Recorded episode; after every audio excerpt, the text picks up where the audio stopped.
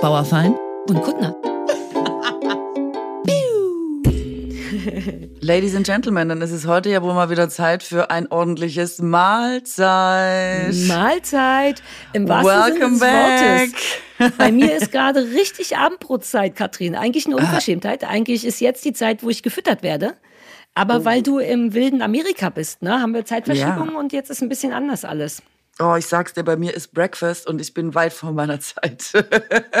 Wie spät ist denn bei dir? Ich habe keine Ahnung von Zeitumstink. Jetzt, jetzt ist es 9.24 Uhr. Oh Gott. Oh Gott, ne, ist schon hart, ist schon hart. Also das ich finde Abendbrot besser, muss ich sagen. Ja, also ich fand es nicht so gut, weil man wartet, man ist im Grunde den ganzen Tag damit beschäftigt, auf den Job zu warten, den man noch hat. Weißt du, was ich meine? Das stimmt. Also du bist ja viel auf Bühnen und so, da ist das bei dir, glaube ich, häufiger so, aber ich wach dann auf und denke, okay, jetzt warte ich noch ein paar Stunden, bis gearbeitet wird. Ähm, ich bin wieder da. Ich hatte, beziehungsweise habe ehrlich gesagt, Burnout. Das ist irgendwie weird und super unschön. Ähm, aber es muss ja trotzdem gearbeitet werden. Deswegen habe ich jetzt quasi vier Wochen gechillt. Oder drei. Ja. Und mach jetzt auch nur ganz bisschen. Nur du und Stefan und dann direkt wieder ab ins Bett und füttern lassen und Rollschuh fahren. Ähm, yes, aber hier bin ich wieder bei der Arbeit. Welcome back. Ja, also yes, wir haben dich vermisst. Also ähm, ich habe dich vermisst. Ja. Ich habe ja Gäste eingeladen in der Zwischenzeit. Ähm, ja. Und die HörerInnen haben dich auch vermisst. Also sie haben, sie waren auch, nachdem ich ein bisschen geschimpft habe, sehr lieb zu den Gästen, aber sie haben dich schon auch vermisst. Der Bauerfeind, äh, der Podcast heißt nicht umsonst Bauerfeind und Kuttner, der Bauerfeind und oh, Podcast heißt nicht umsonst Kuttner. Wow, daran merkst du, dass es 9.24 Uhr ist. Also wenn das passiert, der Chatlag ist immer noch nicht ganz ausgestanden und das ist einfach zu früh für mich. Sie, das ist der Grund, warum ich dir keine frühere mm. Aufzeichnung in Deutschland anbieten kann. Es geht nicht nur darum, dass man nicht früh aufstehen möchte, sondern ich weiß, dass mein Gehirn dann einfach nicht da ist, wo es sein sollte. Und das würde dich wirklich unglücklich machen. Ähm, ich weiß zu schätzen, dass du so früh wach bist. Wenn du möchtest, machen wir nächstes Mal noch eine Stunde später. Äh, ja, also wenn du, genau, ich mach doch erst Abendbrot und dann äh, mach ich noch ein bisschen, werde ich noch ein bisschen wach und dann einfach wird's einfach super. Äh, du unterschätzt das. Ich sitze dann hier mit einer vollgefressenen Wampe und bin komplett Stimmt. im, äh, ich bin jetzt in dem Alter, wo ich ganz abend, früher abends ins Bett gehen muss, weil ich so müde und so traurig ab und zu bin. Das willst du nicht. Ich penne dann ein. Wobei, die Fressnarkose ist, ist, auch ganz tragisch, ja. finde ich. Ist auch immer bei Veranstaltungen oft die Frage, wann isst man genau, wie Exakt. viel isst man, um nicht genau dann um 20 Uhr, wenn man herzlich willkommen, meine sehr verehrten Damen und Herren, sagen soll, einfach an so einem ja. Punkt ist, wo man denkt, sorry, ich habe gerade gar keinen Bock. Körper ja, braucht die also Energie für was anderes. Ja, it's stupid. Aber wir finden, ich meine, ein bisschen üben wir ja noch. Du bist ja noch ein bisschen in Amerika. Du wanderst jetzt nicht aus, richtig? Ähm, ich, ich bin ja so der Typ, äh, wie du weißt. Ich, ich habe ja dann auch so Bock auf äh, so Sachen und denk so, ja, vielleicht bin ich im Herzen eigentlich viel amerikanischer als deutsch und so. und ich bin großer Fan von Amerika, sage ich auch immer. Äh, ja. Ich muss aber wirklich sagen, ähm, jetzt bin ich hier und ich glaube, ich war vielleicht auch für lange Zeit jetzt das letzte Mal hier, weil es ist, ich bin doch nicht so amerikanisch im Herzen, stellt sich auch raus nirgendwo eigentlich in meinem Körper, als äh, dass es was bringen würde, dass ich jetzt länger Zeit hier verbringe. Also ich bin der dann dead und jetzt ist auch gut. Jetzt habe ich irgendwie das Gefühl, ich habe es gesehen. Oh, das klingt fast ein bisschen, ja. Ja, es ist echt, es ist echt so ein krasses Land und nicht, dass es das nicht immer gewesen wäre. Das ist komisch, dass mir das jetzt, ähm, es fällt mir jetzt auch nicht zum ersten Mal auf, aber es ist schon, es ist krass irgendwie alles. Auch alleine jetzt, wenn wir über Essen reden, das Essen und ich habe ja, seit ich das letzte Mal hier war, wieder ein paar Unverträglichkeiten mehr gesammelt. Und jetzt haben ja alle gesagt, hey geil, das Essen in Amerika, das wird super und so, it's all organic und es gibt immer nur Kale und so. Aber ich muss echt sagen, dass die Amerikaner auch beim Essen, du kannst es einfach nicht amerikanischer machen. Wenn du hier einen Salat bestellst, was, wovon man dann ausgeht, man hat jetzt was Gesundes bestellt, ja. dann ist die Basis meinetwegen Kale, ja. Butter. Da schmeißen also. sie aber aber vier Kilo Feta-Käse rein, 18 ja, Kilo karamellisierte Pekannüsse und dann obendrauf noch extra gesüßte Cranberries. Und das ist dann ja. am Ende der Salat. Und man denkt, oh, es ist jetzt irgendwie mal nett, dass man jede, bei jeder Mahlzeit denkt, ja, komm, gib mir Pommes, gib mir einfach Pommes dazu. Aber ich kann es nicht schaffen. Ja. Ich habe jetzt schon ich sag das nur dir. Ich habe ja immer hier meine, ich hab, trage auch hier meine Levi's Hosen und ich habe jetzt schon oben zwei Knöpfe auf, immer durchgehen, zwei Knöpfe, weil ich nicht mehr zukrieg. Geil! Die Katrin Geil. wird ein bisschen dick. Ja, aber dick ist glücklich gleichzeitig. Oh. Dann, dafür hast du eine gute Zeit, weil du die ganze Zeit kandierte Cranberries frisst. Ist doch auch nice. Ja, also es, ich, kennst du das aber auch, wenn man die ganze Zeit das, was der Körper ja am meisten liebt, Fett und Ding und so, der man denkt, komm, heute ist eine Ausnahme und das ist ja jetzt auch schon seit mehreren Wochen und man irgendwann so richtig genervt ist, so angewidert von dem Zustand und so richtig das nicht mehr möchte und denkt, ich will auch nicht immer so eine Riesenportion, sondern ich würde gern einfach einmal Ja. nur so ein Salatblatt essen, wäre das möglich, Ja. aber das gibt's ja nicht, das gibt's ja nicht. Das ist bei mir, ich habe das, wenn ich ganz ehrlich bin, sehr selten, wobei ich wirklich ein großer Fan von Salat bin. Ich mag mit einem coolen Dressing, finde ich das eine richtig leckere Sache, aber neben einem wirklichen Essen. Ne, so als Hauptnahrung finde ich es mal ein bisschen traurig.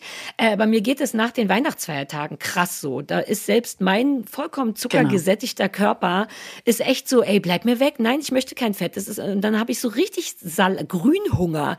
Das finde ich auch ein bisschen, ich schäme mich auch immer ein bisschen dann. Aber da sagt dann wirklich, also der Körper sagt einfach Bescheid, ey, bei aller Liebe, ich mache eine Menge mit mit dir, Sarah, hier ist Schluss. Wir sterben sonst. Ich nehme an, das ist die- mein Körper, der sagt, wenn du jetzt noch eine Gänsekeule isst, stirbst du. Ich bin dankbar dafür übrigens. Ganz genau dieses Gefühl habe ich jetzt schon Ja. mehrere Wochen. Und kennst du das, dass man so, ich weiß nicht, irgendwie habe ich so das Gefühl, ich mache hier, ich arbeite für den Krebs. Weißt du, was ich meine? Ja, also klar. toi toi toi, ich klopfe hier jetzt mal kurz auf Holz, aber ähm, ich habe so, ich habe nichts gegessen, wo ich hinterher sagen kann, wenn jetzt früher, sag ich mal, die Dia früher als später die Diagnose kommt, würde ich es auf Amerika schieben wollen. Es ist Ja. einfach so krass. Klar, aber das ist ja eh so eine Sache, auf die wir uns einigen können, denke ich, dass man im Notfall immer alles auf Amerika schicken, äh, schieben kann. Bin ich vollkommen fein mit übrigens. Würde ich auch mit Ja. allen dramatischen Sachen in meinem Leben. Ich würde auch den Burnout dafür verantwortlich machen, wenn ich darf. Amerika Weil dann ist ist das einfacher. Ja, fucking Amerika. Ja, ja, hören, ich finde, hören die noch das- zu? Oh Gott. Ja, Hilfe, doch, da ist immer, ja, die hören immer zu. Über meine. Geräte hören Ach, die alle zu, das ist ja. ja klar. Ähm, aber, aber ich sag bin mal trotzdem- kurz. Ja? Nee, nee, Äh, wenn, erst mal. wenn dich Essen noch ein bisschen interessiert, ich bin trotzdem Ey, total immer. fasziniert, weil bevor ich weggefahren bin, habe ich diese Doku gesehen bei Netflix, wo sie dieses Zwillingsexperiment gemacht haben. Ähm, ich weiß gar nicht, haben wir da schon drüber gesprochen, wo Nee, sie nee.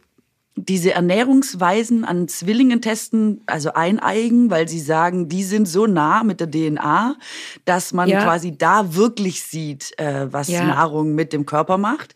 Sowas Ähm, liebe ich, Zwillingsexperimente. ja, es ist wirklich, also es, es ist wirklich sehr spannend, weil die halt sagen, wenn du jetzt was das gleiche isst wie ich und wir checken vier Wochen unsere Werte, ist das gar nicht aussagekräftig so Mhm. Ja, wirklich ja. fürs Essen, äh, sondern Genau. eigentlich nur, wenn du das wirklich konkret miteinander vergleichen kannst. Und dann Ja. machen sie das. Ähm, und ähm, in dieser Doku geht es eben viel darum, dass sie alternativ äh, Lebensmittel herstellen. Also dass sie quasi versuchen wegzukommen vom Fleisch mehr auf vegan oder von, also dass sie so Käse oder so zu vers versuchen zu ersetzen mit Pilzen und Cashews und ich weiß nicht was. Ja, ja. Und die sind da auf so eine ganz absurde Weise sehr viel weiter als wir. Es ist irre beeindruckend. Und was auch irre beeindruckend und total absurd ist, ist, dass versucht wird, alles beim Alten zu belassen. Also die Botschaft ist nicht, Leute, diese Burger und so und das Fleisch und die Haltung dazu, das hat uns und den Planeten so ein bisschen krank gemacht. Lass mal gucken, was können wir stattdessen machen, sondern lass es uns genauso weitermachen. Aber wir versuchen, versuchen es halt nicht mehr mit der Kuh zu machen und nicht mehr mit dem, mit dem richtigen Käse, sondern mit Alternativprodukten, wo wir jetzt Pilze im Gewächshaus züchten. Und Ja. ich bin jetzt in ein paar dieser Läden ähm, gewesen, wo das eben alles einfach eins zu eins übersetzt wird, quasi, sage ich mal. Und das ist so abgefahren, weil du keinen Unterschied mehr schmeckst. Also wenn ich in Deutschland What? irgendwie sage, gib mir veganen Käse oder ich esse eine glutenfreie vegane Pizza, dann weiß man immer, man hat was anderes als die anderen. Hier bekommst du Sachen, die ich weiß nicht, wie sie das hinkriegen. Ich halte Mozzarella vegan immer noch für ein Problem, wenn er überbacken werden soll. Hier ist es einfach so, dass man denkt, ah, das ist so spooky. Wie macht ihr das? Das ist wirklich, das ist echt krass. Und wie ein, äh, ein Mann neben mir die Tage am Tisch hat er so gesagt, so, if I order here, it's fake, huh? It's all fake. Is it, if, if I order a burger, it- it's fake. Okay. If I order pizza, it's all fake. Und das war der alte weiße Mann von Amerika. Die sind Ja, übrigens geil. überall gleich. Ich esse hier viel Fake, der genauso schmeckt wie das Original. Es ist total krass. Ja, das klingt geil. Weil da, ich finde das schon immer noch sehr, sehr schwierig mit den Produkten, die es so gibt. Also ich wäre bereiter, einfach eher auf Fleisch oder Käse oder so zu verzichten und etwas komplett anderes zu essen, als etwas zu essen, das so tut, als wäre es Fleisch und Käse. Da muss es schon sehr, sehr gut sein, finde ich. Und das ist es irgendwie bisher zumindest, finde ich noch nicht. Ähm, umso Ja, geiler, dass das da so here. ist. Ja, es ist wirklich nein, nein, äh, nein. krass. nein, nein, nein. Super gruselige Stimme kam hier und mein Gehirn so, ja, komm da ist alles groß und bunt und Supermärkte und so.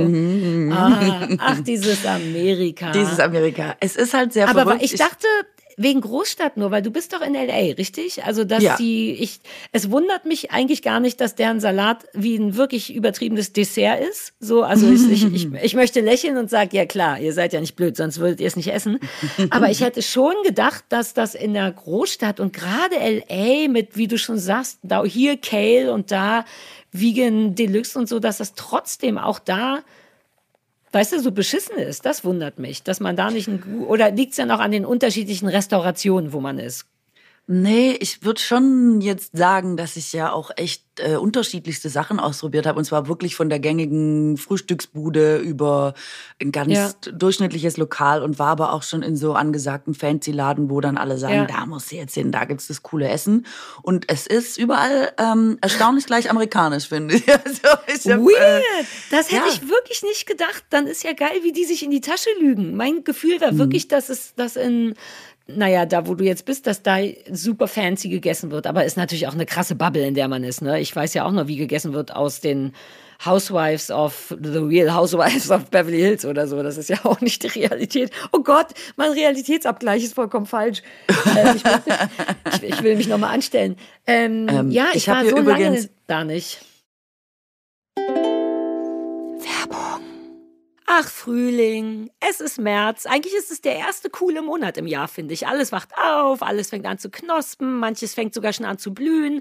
Auf einmal scheint die Sonne wieder, das Leben fängt wieder an.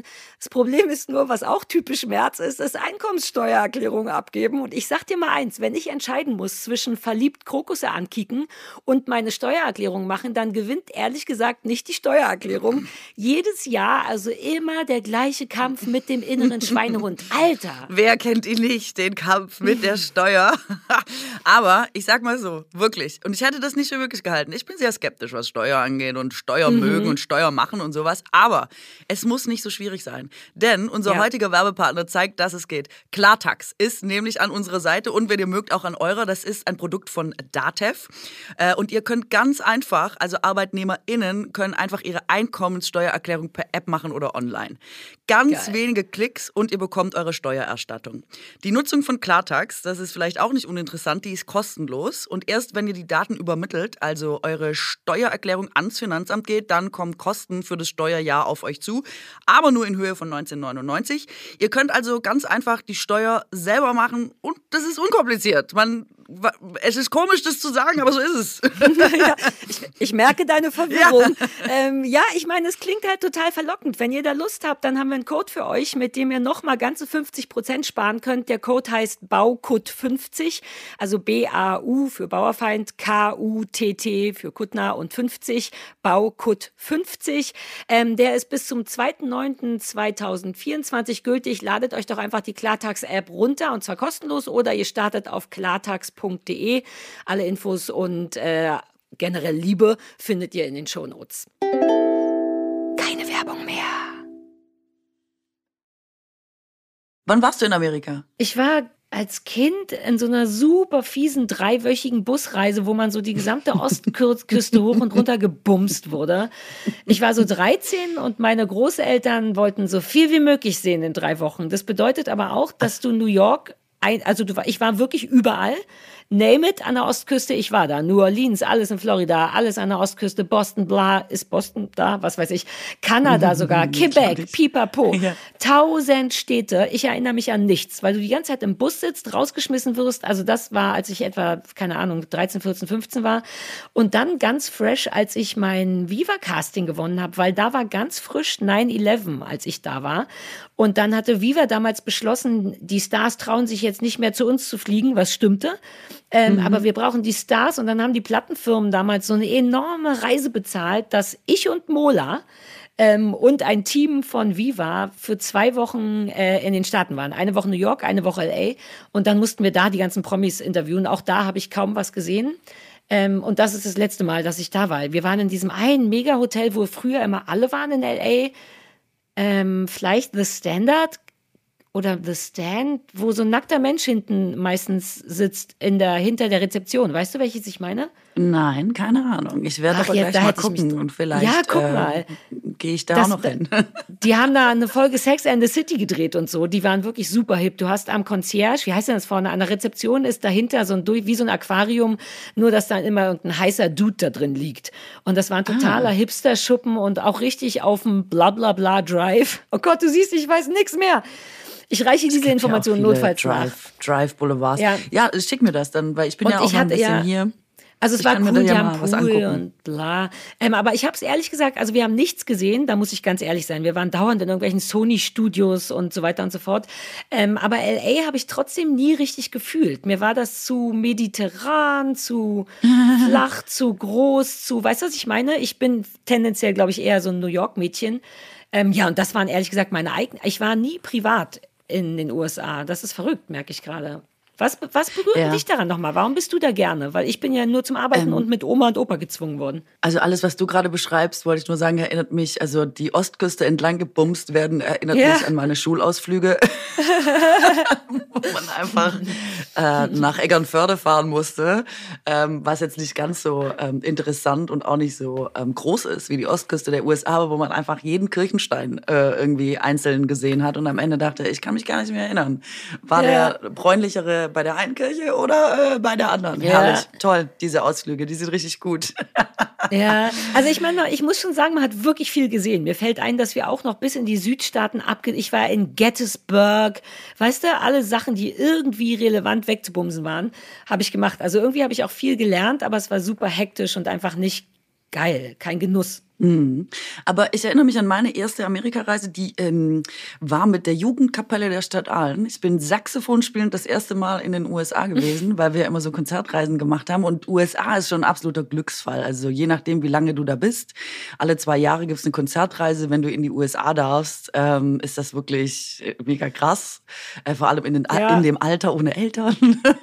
Wobei Ja, stellt sich raus, krass. bringt einem in Amerika gar nicht so wahnsinnig viel, weil man hier ja unter äh, so mit 16 und so darf man ja eigentlich nix. Also bei uns kannst du ja dann saufen oder so, wenn du aus dem Ausland kommst. Das ist ja hier dann alles ein bisschen schwieriger und so. Aber ähm, ich, ähm, dann bist du dann immer so bei Gastfamilien und ähm, spielst dann dabei immer so Konzerte. Und ich weiß noch, wie ich das so irre fand, dass alles ist wie im Film. Also, dass man immer denkt, man fährt in ein Land, das man nicht kennt und dann ist man hier und man kennt es so gut. Die schiere Exakt. Größe von allem, also diese Autos, die dann wirklich so groß sind und irgendwie doch auf ganz merkwürdige Art größer, als man sie sich vorgestellt hat.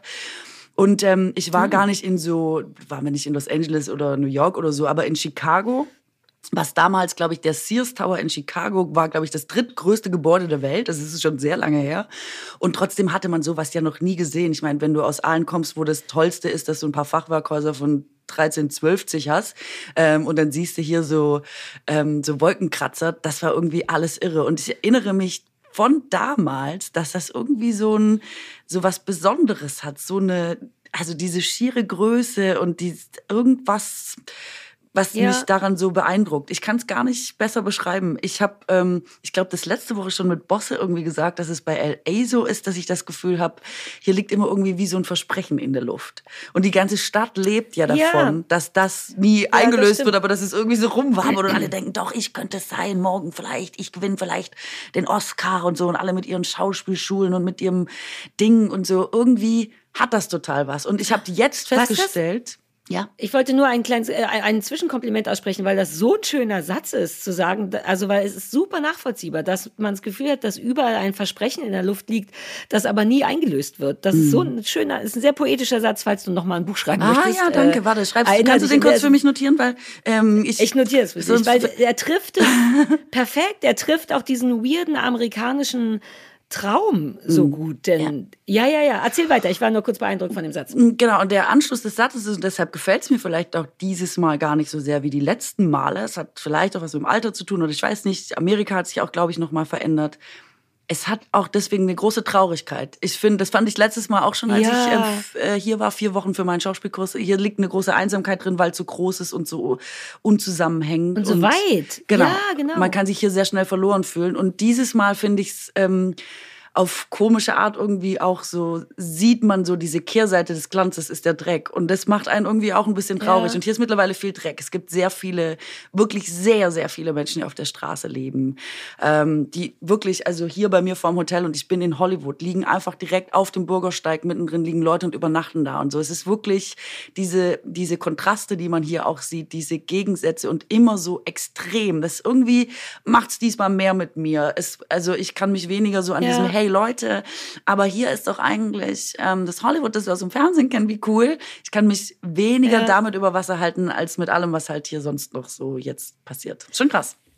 Das, nee, das ist super interessant. Ich, wir sind da vorhin nur so sch schnell wieder von abgebogen, wie auch von, den, von deinen Gästen übrigens. Ich will wirklich noch mal wissen, wie das war und wer da war. Ich hab, war wirklich hier die ganze Zeit immer nur am Pennen. Ähm, aber ich wollte vorhin schon sagen, ob sich wohl Amerika geändert hat, also das auf jeden Fall auch, aber wahrscheinlich sind das verschiedene Stadien von Katrin. Katrin die jeweils was anderes braucht und will. Na, man wird ja schon woker, weißt du, was ich meine? Oder auch einfach aufmerksamer. So, genau für sowas, mhm. was du beschreibst. So, die tun so, als wäre das Essen gesund, ist aber gar nicht so. Und die tun so, als könnte man hier berühmt werden, ist aber gar nicht so. Dafür musste mhm. ja irgendwie erstmal weise genug sein, um das zu riechen, neben all ja. diesem Hollywood-Glanz, weißt du, weil du kommst ja genau wie du gesagt hast, man kommt wir alle sind alle nach Amerika gefahren, um zu gucken, ob das, weil wir das aus dem Fernsehen kannten, von mhm. Alf oder was weiß ich. Deswegen mhm. hatte Amerika auch nie so richtig so eine, das merke ich jetzt gerade, eine Chance, ganz neutral in den Raum zu kommen und zu sagen, hi, ich bin so, wie findest du mich? Sondern man kommt ja immerhin mit, mit genau was du sagst, mit Vorstellungen. Was, das wäre bei mir bei, sagen wir mal, Ungarn ganz anders. Ich müsste erst mal gucken, wie das da ist. Und man kommt dahin ja. und hat, hat halt schon so eine schöne Fernsehvariante und kriegt die dann nur noch bestätigt, genau wie du sagst. Und am Anfang flasht es einen vielleicht mehr, weil man denkt, oh Gott, und ich mittendrin, eben noch bei Alf guckend auf dem Sofa und jetzt stehe ich hier mhm. selber. Aber irgendwann wird man ja auch erwachsen und irgendwann peilt man eben, dass das auch eine Traurigkeit hat und ist, glaube ich, empfindlicher für Traurigkeiten.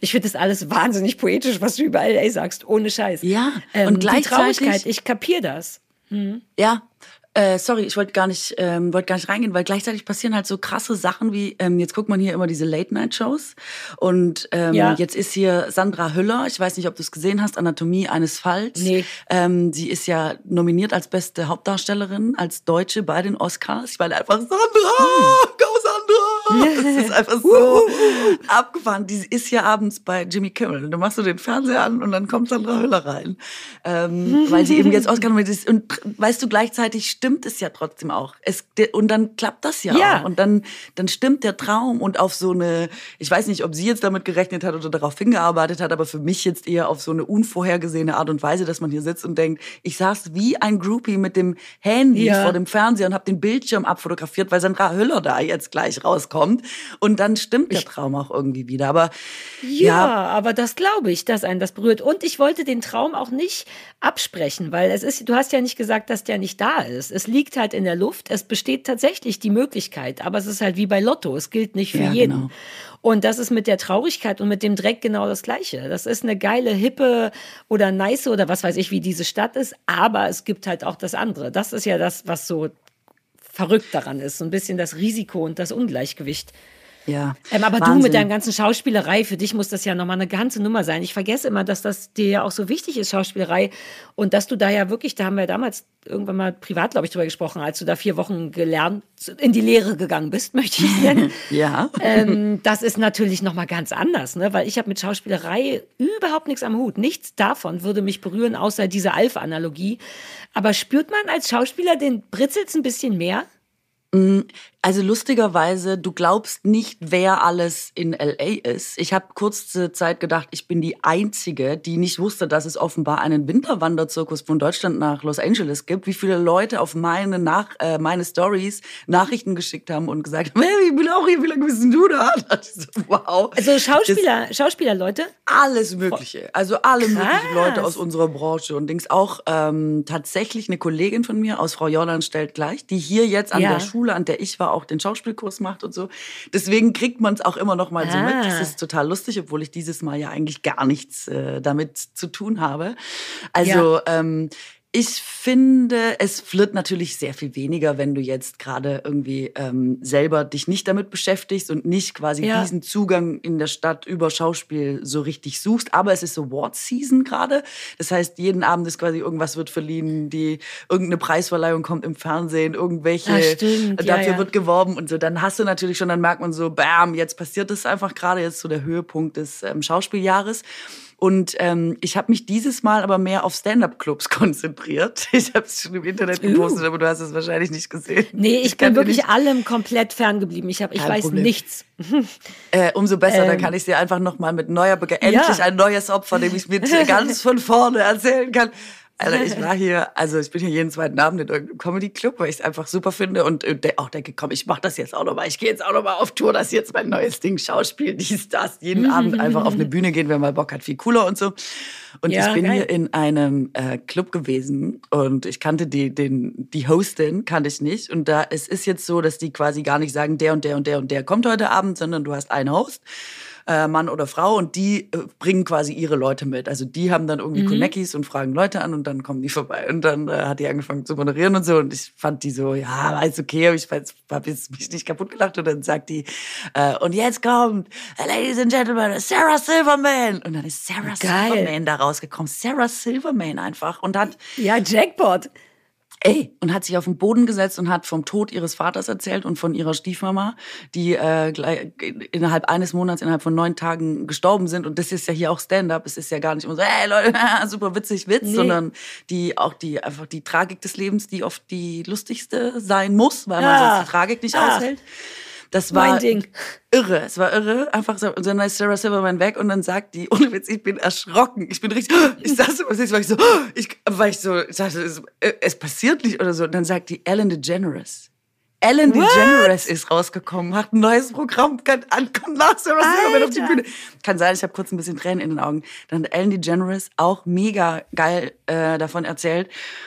Ähm, also quasi, ich möchte es mal so mit einem Bein im Alkoholismus äh, stehen nennen und dann wie das Ah. ist, wenn, wenn du quasi deine Show verlierst, wenn du zweimal aus dem Showbusiness rausfliegst, einmal weil du dich quasi outest und einmal weil du, äh, weil alle denken, du bist mean und wie das ist, wenn die ganze Welt quasi auf dich guckt und immer denkt, ja, macht sie gleich was Gemeines, sie ist doch die gemeine Ellen DeGeneres und so. Und was die, also dass sie da jetzt wirklich auch keine leichte Zeit hatte und die Ja. ist ja auch sehr ehrlich in ihrem Programm und hat so ein bisschen über Ja. ihre Depressionen erzählt. Auch immer alles, ich meine, es ist ein Comedy-Programm, ne? Ich gebe es jetzt nicht so wieder, wie dies, äh, wie Nee, dies aber machen, die können das. Natürlich, ja. und dann, pass auf, dann dachte ich schon, okay, was soll jetzt noch passieren? Und dann sind auch noch andere Leute gekommen, die auch, also teilweise Newcomer, teilweise, te- teilweise Leute, die gerade total angesagt sind, aber äh, noch nicht so richtig den internationalen Durchbruch ähm, haben in der breiten Masse. Und dann sagt die ganz am Schluss so, und jetzt, äh, here's a new upcomer for you, Adam Sandler. Geil. Dann ist da Adam Sandler rausgekommen und hat sein Programm gemacht. Ich sag, ich weiß gar nicht, ich bin, ich kann, also ich bin immer noch so ein bisschen, kennst du das, wenn man so, äh, so Ja. ein bisschen aufgeregt kichern will die ganze Zeit? Naja, Was und ist es wirkt passiert? total su- surreal, wenn du da sitzt und denkst, ich mach mal so ein bisschen Stand-up-Comedy und dann ballern dir die da einfach drei so irre geile Menschen vor die Nase. War das so ein normaler Club oder hätte man es doch irgendwie kommen sehen? Nein. Aber ich- das ist nein. auch anders als hier, ne? Hier will ne, ich jetzt eine Iris Berben nicht noch mal auf einer kleinen, ich sage einfach nur so Iris Berben, ich habe keine Ahnung von Iris Berben, aber die ganz großen, berühmten, das ist da, finde ich, anders, oder? Da ist so eine krassere Nähe von, von den Großen zu den Kleinen, weißt du, was ich meine? Mm, Ja, dieses Stand-up-Ding ist halt, und deswegen liebe ich das halt auch so. Also ich war in Clubs, die haben vielleicht, da gehen 150 Leute rein und dann kommen da die krassesten, dann kommt da einfach Chris Tucker oder so. Äh, Ja, ja. Und das ist kein Problem. Und an dem Laden, ich weiß nicht, wie viele da reingehen, auch nicht so irre viele. 300, 400, lass es maximal 500 sein. Das ist ja ein kleiner Laden für die, ne? Das sind ja Superstars einfach. Und Ja, es scheint auch, also Adam Sandler kam einfach im Jogging. Adam Sandler hatte so eine braune Jogginghose an und darüber einen pinken Sweater pardon, und hatte einfach so Zettel in der, haben sie ja eh alle, sie probieren ja ihre Gags immer nur so vor diesem kleinen Publikum, hatte nur so Zettel ah, in der Hand und hat dann gesagt, soll ich den machen, soll ich den nicht mehr, ah, pff, ah, zu Hause war der noch, aber jetzt, mh, hm, ja, komm, probieren wir mal aus und so. Ähm, also es ist auch alles so, hat dieses total improvisierte, was es natürlich noch charmanter macht und einem das noch so näher bringt. Irgendwie hast du das Gefühl, du bist noch ja, näher voll. dran, weil die ja auch dann so nahbar und unperfekt sind. Das meinte ich, diese Nahbarkeit, ja. dieses dann doch die, das, den persönlichen Kontakt jetzt sagen wir mal nicht suchen, aber schenken wollen. Ich habe das Gefühl, dass Amerikaner dazu bereiter sind. Weißt du, ja, für persönlichen Kontakt. Eh, ja. Ja, ja, ja, ja, ja, ja, ja, das ist gar kein Vergleich. Und so also gar kein Vergleich. und so. Mhm. Und ähm, du hast aber auch das Gefühl, das ist hier so etabliert und so normal. Das ist, als würden die schnell noch irgendwie Kippen holen gehen oder so. Du hast bei äh, mehreren Leuten das Gefühl, die haben sich um halb acht überlegt, um neun spiele ich zehn Minuten. Also das hat überhaupt ja, nicht ja, so was, ja, weißt du, wie bei uns große Show und Dings oder so, sondern ja, er hat mich angerufen, gefragt, ob ich war, oh, da habe ich gedacht, ja. Uff, ja, ich wollte eigentlich Serie, aber ah, gut, jetzt bin ich jetzt, jetzt Mamas. Ja. Und das ist einfach, es ist einfach total geil. Also das ist einfach. Ja, das, das ist, so, auch genau mein Ding. Ja, super cool. Ey, dass es so unauffällig ist, ja. Ich will eine kleine Zwischenfrage stellen. Wenn das für die Leute da so ein bisschen normaler ist, bist du aufgefallen, weil du die ganze Zeit Schnappatmung hattest und so leise Nein, dich ich habe mich gar hast? nicht getraut. Ich habe gar nicht. Äh, kennst du das, wenn man dann so überkompensiert und dann so ähm, ähm, schon so aus Versehen das Gegenteil mich, wird? Ja.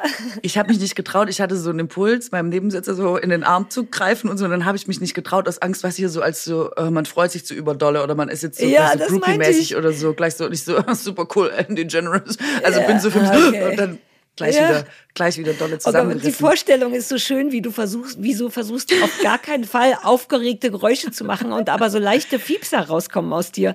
Weißt du, wenn Hunde sich ja. wirklich Mühe geben, es richtig zu machen ähm, und dann können die manchmal auch nicht, außer dann kommen so ganz kleine Geräusche aus Öffnungen raus. Und so habe ich mir vorgestellt, dass du da sitzt und die ganze ja. Zeit so fiebst und fächelst. Aus irgendeinem ganz Grund fächelst genau. du vor meinem inneren Auge. Und Wirklich? alle so, oh, look at the German girl. Ja, das wollte ich gerade sagen. Und das ist eben auch, was einen hier wirklich, also man ist so deutsch, apropos amerikanischem Herzen und so, ist ja. dieses, die, also wenn Ellen DeGeneres da rauskommt, dann steht der ganze Saal auf. Die Leute flippen einfach mhm. aus. Alle stehen auf, schreien. Es gibt Standing Ovations einfach, wenn die reinkommen und alle können es nicht fassen.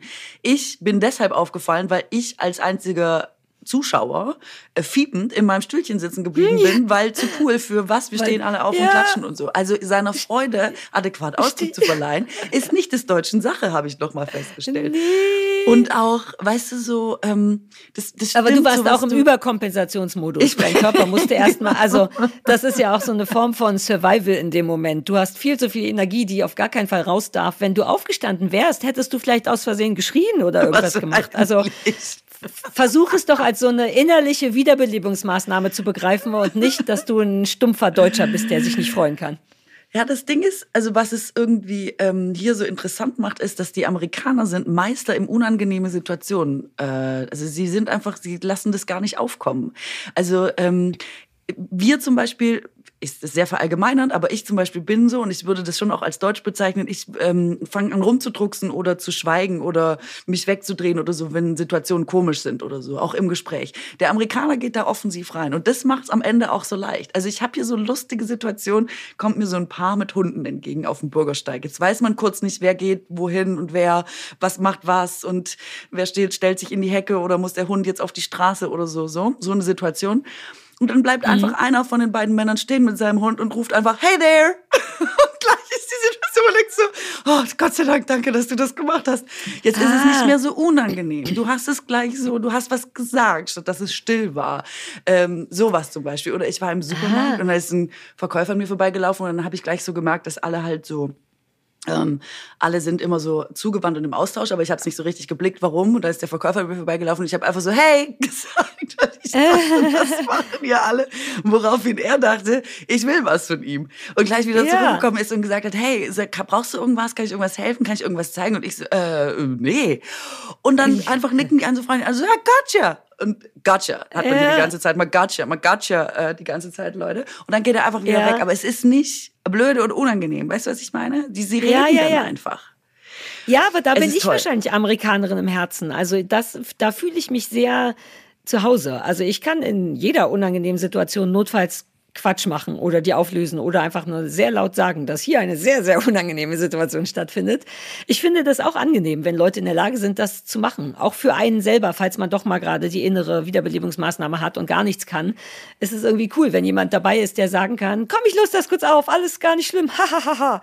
Weißt ja, du? sie, ähm, ich hatte hier so einen Termin und dann mussten die los ihr Kind abholen, was ja total normal ist. Und das ist ja immer so dieser Moment, wenn man so eine Besprechung auflöst oder ein Gespräch und sagt, ah, ich muss eigentlich los und schon ein bisschen tacken zu lange gehockt und jetzt äh, wäre es wirklich Zeit und so. Mhm. Also wie kommt man aus der Nummer raus, ohne dass es ja auch oft so was, wo so Ecken drin sind und wo es so ein bisschen unangenehm werden kann. Und dann wird einfach durchgehend geredet. Dann wird einfach gesagt, oh, wow, es war so super geil, ey, unbedingt mal wieder machen. Aber jetzt, ah, das Kind, Kindergarten jetzt zu Ende. Also muss mir jetzt jetzt leid, aber das war und dann wird einfach keine Pause mehr gelassen, in der was unangenehm sein könnte. Und ich habe so, yeah. ich, feier, ich feiere es hart ab. Ich muss wirklich sagen, ich will es auch machen. Ich finde es richtig, richtig gut. Äh, kannst du doch hier, kannst du vom Erfinder lernen. Ich mache dir so ein ganz kleines, also jetzt nicht der Erfinder, aber ich bin ziemlich sicher, dass ich das wirklich gut kann. Ich mach, ich bringe dir das bei in so einem ganz kleinen, sagen wir mal vierteiligen Kurs. Ich habe halt auch schon gedacht, dass ich eigentlich nicht schlecht darin bin, weißt du? Aber mach mir ja, bitte so ein du Handout. Auch eigentlich nicht. Ja, also das wundert mich auch ein bisschen, dass dich das so flasht, weil du das eigentlich auch gut kannst. Aber, ja, ich, aber ich kann nachvollziehen, dass du manchmal auch anders bist. Und für diese kleinen, super, super seltenen Momente mache ich dir natürlich mit Handout. Have you met me, Alter? Ja, ich mache nicht nur Handout, ich mache verschiedene Schriftdicken, Unterschrift, Kursiv, Geil. Ja, Nein, Farben Geil. und so. Richtig ja, gut. Hä? Richtig gut, brauche ich wirklich. Weil, ja, mein Leben besteht aus nicht, bei mir ist es nicht selten, bei mir der Alltag besteht nur aus diesen unangenehmen Situationen. So. Und ja, ich, ich kenne dich gar nicht richtig ich finde es richtig, ähm, ich finde es richtig geil, dann ja. einfach immer über alles so, hey, ist ja nicht schlimm, aber quatsch ein bisschen drüber, mach doch nichts. Also das finde ich ja, richtig, ja, werd ich mitbringen, sag ich dir, ist mir ja, scheiße. du kannst das auch. Auch mit deiner, mit deiner Lache und so. Du hast, das, du hast den gesamten Werkzeugkoffer schon da. Du musst ihn nur noch auf andere richtig Situationen einsetzen. übertragen. Ja. Also du hast alles, was es braucht dazu. Ähm, und ich mache dir diesen kleinen Kurs äh, durch, durchlabern durch awkward situations, so werde ich ihn wahrscheinlich nennen, ähm, mache ich dir fertig. Wird eine Geil. ganz einfache Sache. Ich, ich wollte Danke. eh noch eine Sache fragen. Im letzten Podcast vor 800 Wochen, den wir gemacht haben miteinander, ja. hattest du ähm, gesagt, dass hattest du von Urlaubskatrin gesprochen? Erinnerst du dich? Äh, ja, Urlaubskatrin, die super fröhlich und super gelöst und ganz verrückt ah, ja, und crazy ja, ja, ist.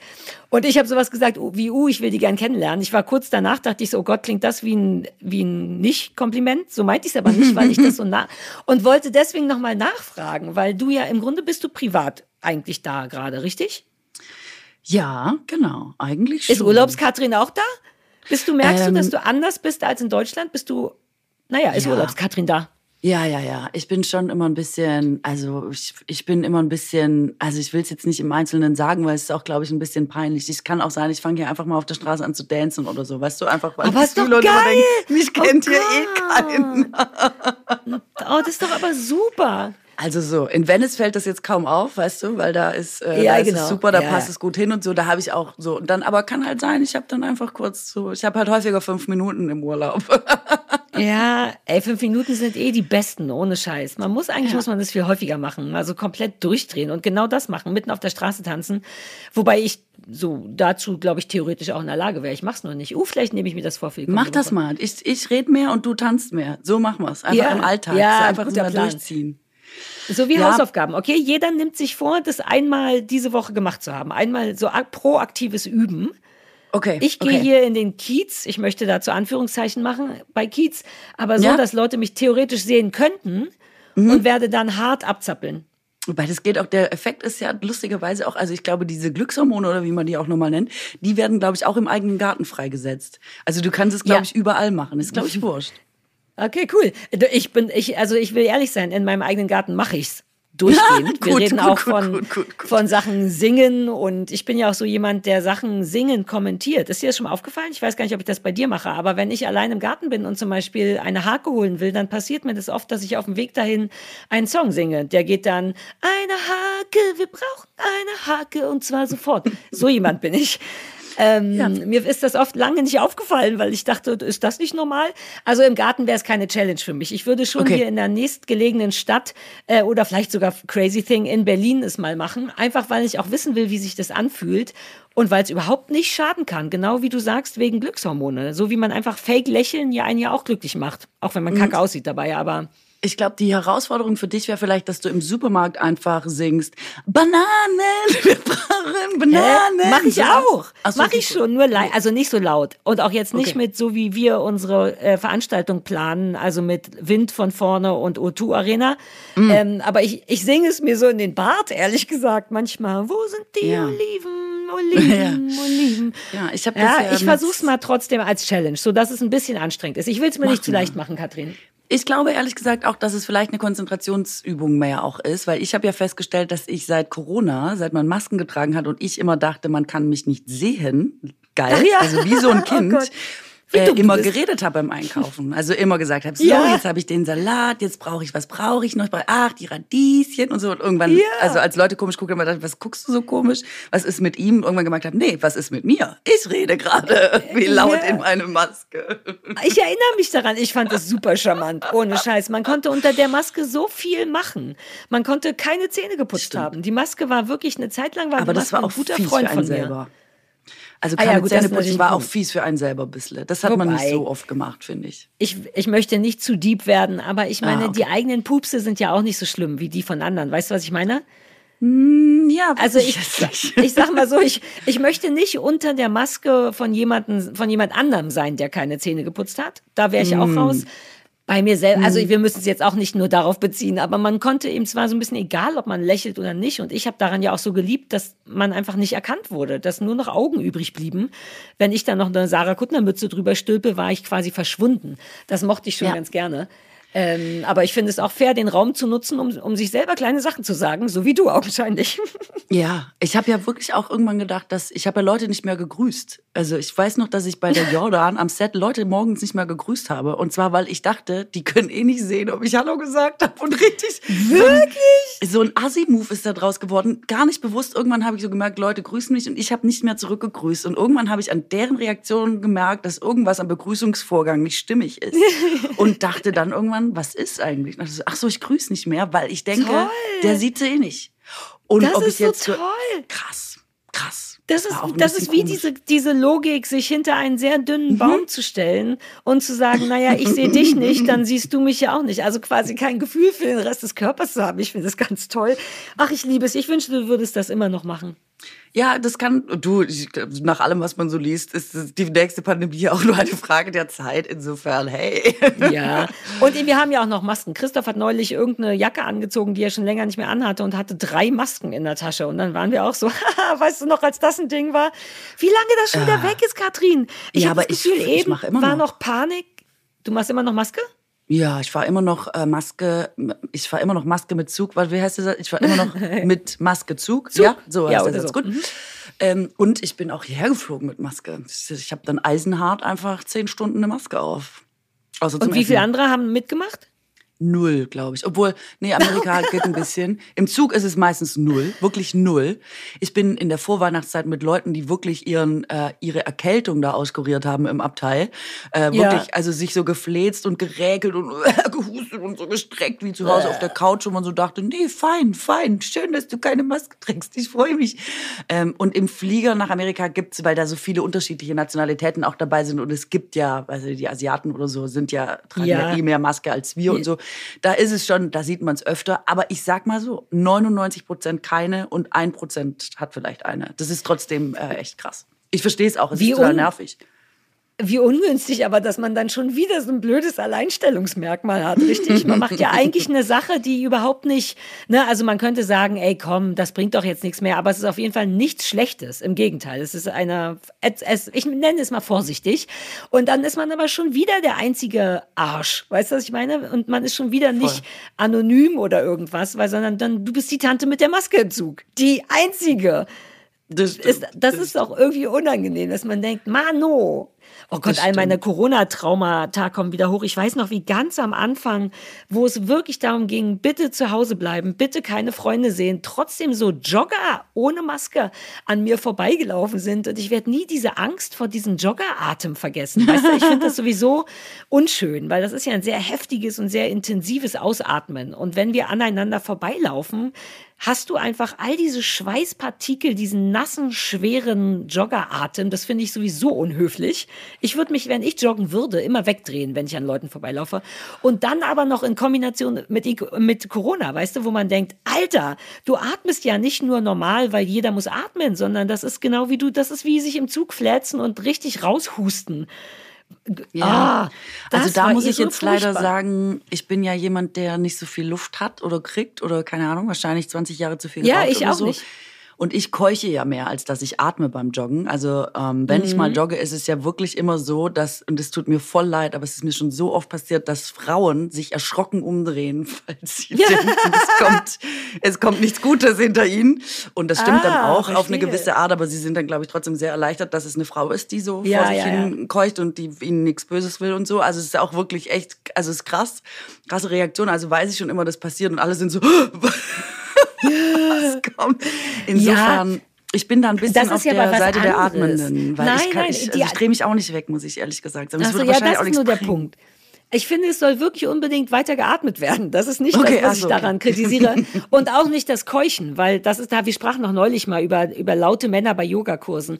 Ein Teil von mir denkt, ja, aber wenn das deine Jog Joggingatmung Stimmt, das kann ich beim Joggen. Das da bin kann, ich beim ja, Joggen. dann kannst du halt nichts dafür. Mir geht's nur darum, so ein, Aus, ein stoßweises Ausatmen. Das ist, als wenn du zu einem Fremden gehst und weißt du, zu dem ins Gesicht machst. Das ist viel feucht und so. Ich möchte einfach nur, dass das vermieden wird, weil man würde ja auch niemand anderen ins Gesicht niesen. Warum also so ein sportlichen Sportleratem jemanden ins Gesicht pusten?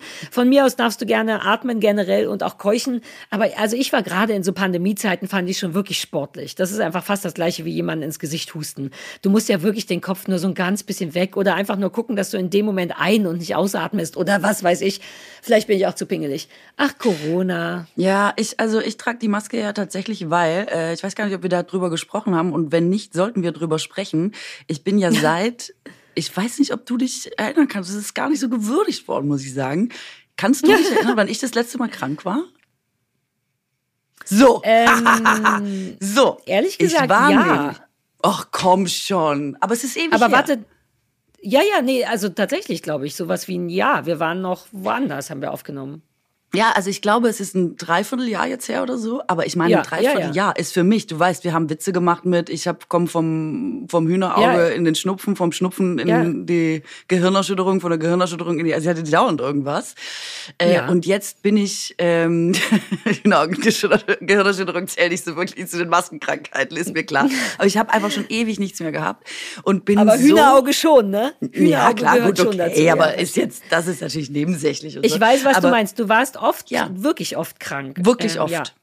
Und, und jetzt mehr. eben, genau, und ich habe eben, ich bin mir ganz sicher, dass ich diverse, also ich, dass ich eine Corona-Erkrankung ganz sicher aus dem Zug habe. Also wobei ich einfach sonst ja. nirgendwo war und ich, also man weiß es ja nie, aber so und äh, trage seitdem immer ähm, im Zug zum Beispiel Maske und ich bin einfach, also ich kann nur einfach sagen, ich bin nicht mehr krank gewesen seit einem Dreiviertel. Das ist unfassbar für mich. Also habe ich jetzt ja, so ja. mit meinem Kindereimer eins gedacht, warte mal, als wenn ich habe immer Maske getragen, bin ich mehr krank geworden, dann mache ich das einfach weiter. Das ist jetzt so mein mein geheimes äh, Erfolgsrezept. Und wenn ja, ich dann jetzt so eine Reise mache wie USA, denke ich, komm doch nicht an. Und dann hat einer im Flugzeug neben mir einen Schnupfen und dann habe ich hier Schnupfen in den USA. So ja, scheiße. Ja, Ey, ich war früher so richtig Fan von Zeitschriften und Magazinen und so. Ich habe sogar ein paar abonniert gehabt damals tatsächlich, aber auch so unterwegs, immer mal so am Kiosk hm. oder am Flughafen welche gekauft und so. Ich habe das geliebt, wie so eine kleine, wie so ein Schokoriegel, weißt du, so eine kleine bunte Belohnung für zwischendurch. Und irgendwie bin ich jetzt halt überhaupt gar nicht mehr unterwegs und viel wichtiger, irgendwie finde ich die Papierverschwendung auch nicht mehr so richtig geil. Ich meine, manche Sachen sind ja wirklich in so ein paar Minuten durchgeblättert und zack hast du einfach so einen Haufen Papier von nothing. Ja, total. Ich verstehe es. Ich war früher auch auch so einfach mal eine Zeitschrift mitnehmen für unterwegs. Aber das war gestern. Heute haben wir unseren Werbepartner Readly und die haben eine virtuelle Lösung gegen diesen ganzen Papiermüll, der sich innerhalb von Minuten ansammeln kann. Sie haben Deutschlands okay. größten digitalen Kiosk. Mit Readly mhm. habt ihr deswegen unbegrenzten Zugriff auf mehr als, Achtung, äh, kein Kiosk ist so gut sortiert, 7000 Magazine und Zeitungen weltweit. Inkludiert ja, sind auch so nationale Sachen, internationale Zeitungen, Zeitungen, ähm, wer sich dafür interessiert, The Guardian, The Independent, Bunte, Bild, Elle, Harper's Bazaar. Ich meine, äh, ich kann jetzt nicht 7000 aufzählen, aber es sind sehr viele. Und ähm, Readly schafft so die bequemste und intuitivste Form des digitalen Lesens, ganz einfach, ganz unbegrenzt in einer App. Und damit ist es wirklich sehr nachhaltig und ich finde sehr inspirierend für die Zukunft des Lesens. Yay, endlich wieder Zeitschriften lesen. Ich hätte früher vermutlich sowas wie, ich weiß nicht, Rolling Stone oder so, weißt du, so Musikzeitschriften. Das war damals so ein Ding, als ich viel unterwegs war. Heute wäre es wahrscheinlich was anderes. Ich nehme an, ich würde heute sowas wie Psychologie heute lesen oder mein schöner Garten. Ohne Scheiß, so jemand bin ich jetzt. Ich glaube, Christoph, mein Mann, würde sich vermutlich die Angelwoche aussuchen. Das sind alles Sachen, die es bei Readly gibt. Und das Tolle an Readly ist ja eh, dass man mit dem Familienaccount bis zu fünf Profile auf fünf unterschiedlichen Geräten haben kann. Die Magazine und Zeitungen können außerdem problemlos offline geladen werden. Man kann sie also tatsächlich überall lesen und macht keinen Dreck dabei. Voll gut ist übrigens auch, dass Readly äh, nur 14,99 im Monat kostet, ohne zusätzliche hm. Kosten und du kannst es auch jederzeit kündigen.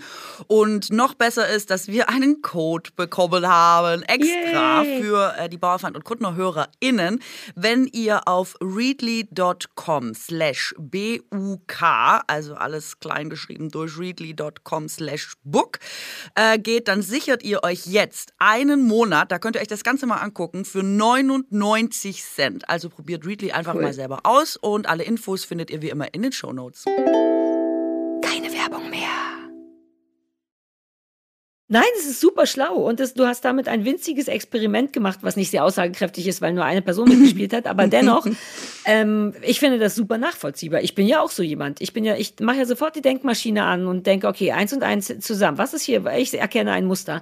Und es ist doch auch super schlau, Katrin. Also vor allem, wenn du anfällig bist für Kranksein, und die Hälfte davon genau über sowas kommt. Ich finde es super schlau. Ich finde es wirklich super schlau. Ich bin ja, ich weiß nicht, ob wir darüber schon mal gesprochen haben, ich glaube wirklich, dass ich auf eine verrückte Art körperlich zumindest, unbreakable bin. Denn ich bin nie krank. Like never. Ich habe nur als Kind Fieber gehabt. Ich erinnere mich nicht an also ich habe maximal so einen Tag lang Schnupfen, so eine Erkältung, die sagt, ich könnte kommen und dann sagt mein Körper aber nein. Ich bin nie, nie, nie, nie, nie krank. Das ist ein bisschen gefährlich. Also psychisch dafür definitiv immer zu viel. Und ich glaube, dass mein Körper sich dafür entschieden hat. Ohne Scheiß, habe ich gestern so überlegt und dachte, krass, dass ich nie krank bin, aber dauernd bin ich, dauernd ist irgendwas mit meiner Birne. Und vielleicht ist das genau der Deal, dass der Körper so viel Energie für innen braucht, für all die innerlichen Erkältungskrankheiten, die ich habe, weißt du, dass er denkt, ey, draußen müssen wir mhm. funktionieren oder so, weil das ist schon auch erstaunlich. Ich bin wirklich nie krank. Wenn ich irgendwo Stimmt. mal behaupte, krank zu sein, kann man davon ausgehen, dass es eine Lüge ist, außer jetzt bei einem Burnout ist ja auch eine Krankheit, aber es ist, ich merke auch da, es ist total schwierig, das ernst zu nehmen, weil man keine Symptome hat. Im Sinne von, sieht doch jeder, dass hier eine Sturzblutung ist. Weißt du, was ich meine? Mhm. Das ist, um das so ganz kurz mal einzuflechten, das Faszinierende an Burnout ist, dass man Angst hat, sich selbst nicht ernst zu nehmen, weil, weil man trotzdem auf der Suche ist nach, es muss doch aber bluten oder dass man wenigstens einen Knochen sieht. Weißt du, was ich meine? Irgendwas, was, mhm. oder Fieber messen oder Husten. Irgendwas, wo alle Leute glauben und verstehen, ah ja, da ist was kaputt. Und bei Burnout ist aber irgendwie nur innen drin was kaputt. Und dann ist man ja auch so ein Soldat. Du bist ja auch ein bisschen so jemand, der einfach durchzieht und kämpft, was ich irgendwie geil finde, dass man sich selber dann irgendwann sagt, ach, jetzt hab dich doch nicht so. Ist ja ganz offensichtlich keine Sturzblutung. Ähm, das finde ich ein bisschen gefährlich daran. Ähm, ja, aber ich bin dann nach außen nie krank. Ich habe nie Erkältung. Ich hatte auch nicht einmal Corona. Also angeblich schon nach laut Test, aber nie ein Schnupfi oder ah, so. Krass. Ja, Mann, ich bin fucking Superman von außen. Und in, in, von innen drin bin ich wie so ein leicht vergorener Maracuja-Saft. Lecker, ja, aber irgendwas stimmt nicht. So. Äh, krass ist auch, dass die erste Reaktion äh, bei mir in den Kommentaren von jemand war, als ich geschrieben habe, dass, äh, dass wir quasi Gäste haben, weil du krank bist, hat jemand geschrieben, das kann nicht sein, du bist nie krank. Hab ich gedacht, ja, das, ja, das ist lustig. Ja. Also, du weißt. Deswegen ähm, habe ich irgendwie auch in einem eigenen Post gesagt, was es ist, weil ich mir selber auch nicht geglaubt hätte. Oh, Sarah, ganz schwere Lungenentzündung. Ähm, ja. Naja. Und ähm, dann äh, wollte ich aber noch fragen, glaubst du, dass man das äh, vielleicht shiften kann im Laufe der Zeit? Also äh, meinst du, es ist irgendwie möglich, dass man sagt, cool, jetzt haben wir das alles nach innen verlagert. Ähm, auch hier wäre quasi so eine Mind-Body-Balance irgendwie ganz gut. Wir machen jetzt äh, drei Schnupfen im Jahr, dafür ist ja. innen weniger los. Äh, meinst du, das ist machbar oder ich ist das wie das so eine Veranlagung? Also wie ob Haare schnell oder langsam ja. wachsen, kannst du halt ich nicht entscheiden. Nicht. Es ist eine wirklich gute Frage, weil viel auf meiner verrückten Annahme ja wirklich Quatsch ist, glaube ich. Also ich kann nicht, ich weiß nicht, ob man mal testen könnte, ob ich wirklich ein, sagen wir mal, besonders gutes Immunsystem habe oder so, ne? Das könnte ja auch sein. Also die Frage ist ja, warum bin ich denn äußerlich wirklich nie krank? Ich bin jemand, habe ich dir ja schon tausendmal erzählt, ich lege meine Zahnspange im Zug auf den Tisch ab und dann stecke ich wieder in den Mund. I don't fucking care. Also entweder habe ich durch so Unüberlegtheit mir wirklich so eine krasse Bakterien wie heißt denn das? Du weißt schon, wenn man auf einmal weißt ja, du, Dreck reinigt den Magen mäßig, so von wegen immer schön aussetzen, desensibilisieren. Entweder das oder ich habe einfach ein sehr gutes Immunsystem oder was weiß ich. Ich würde es wirklich gerne aus nach außen legen. Ähm, aber du weißt ja, wie es ist mit so Sachen. Ich wünschte, es wäre so einfach. Vielleicht kann ich den Körper austricksen, indem ich zum Beispiel jetzt gleich nackig rausgehe und mich so richtig proaktiv unterkühle meine große Sorge ist nur, dass mein Burnout dann sagt, ah, okay, da ist noch ja. jemand. Na, dann sind wir jetzt zu dritt. Das wäre ungünstig. Aber wie cool wäre das, wenn man das so machen könnte? Weißt du, den Kopf austricksen, indem man sich schöne körperliche Krankheiten ran schafft.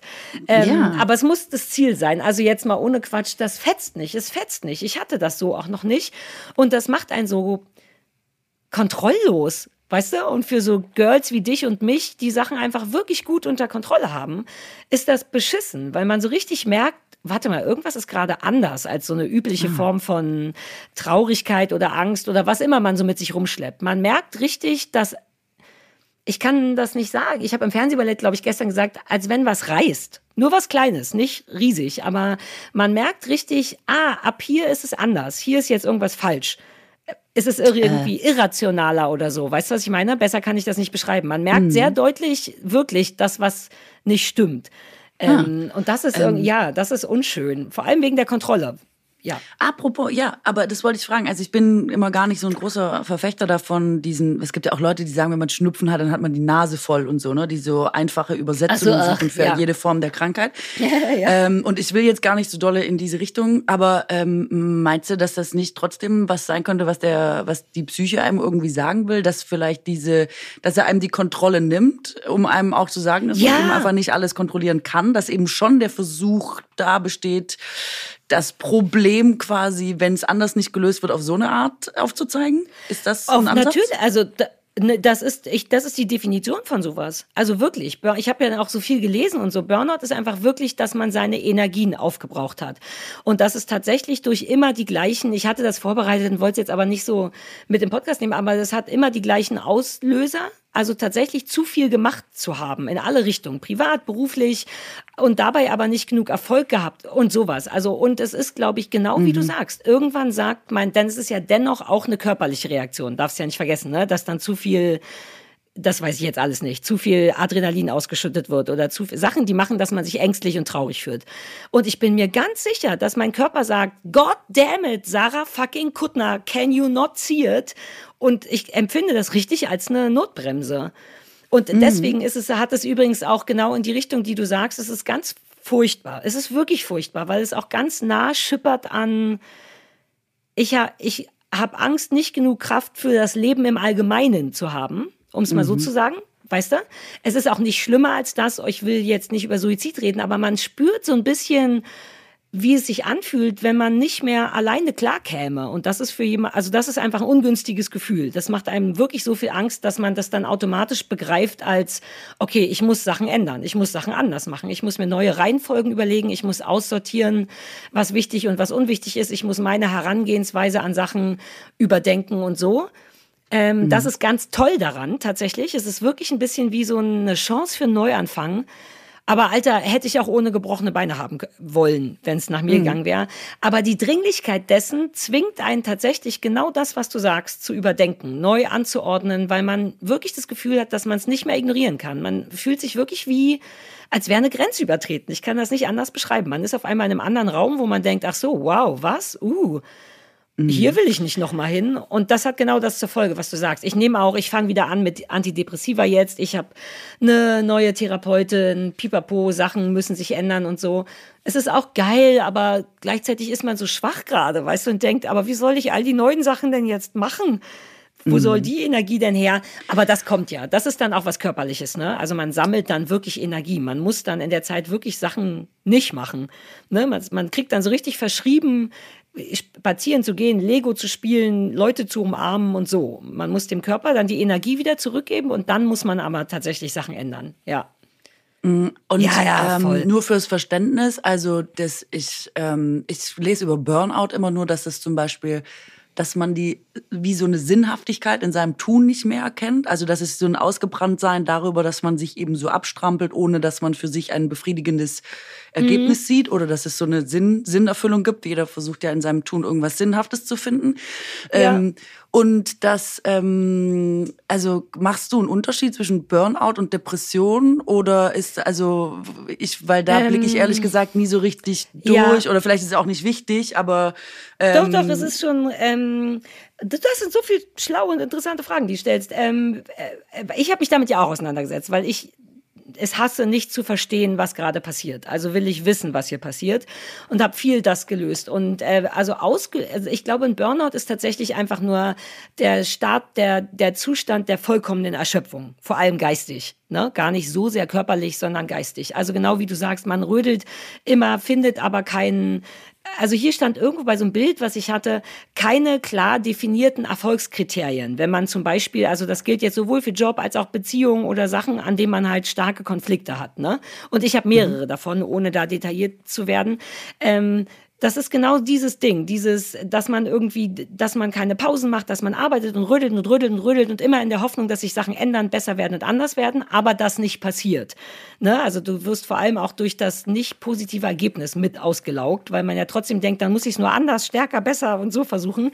Das ist, glaube ich, der Burnout, so dieses auf Null setzen, weißt du? Dann geht mhm. wirklich mhm. nichts mehr. Man weint einfach dauernd und man schläft dauernd.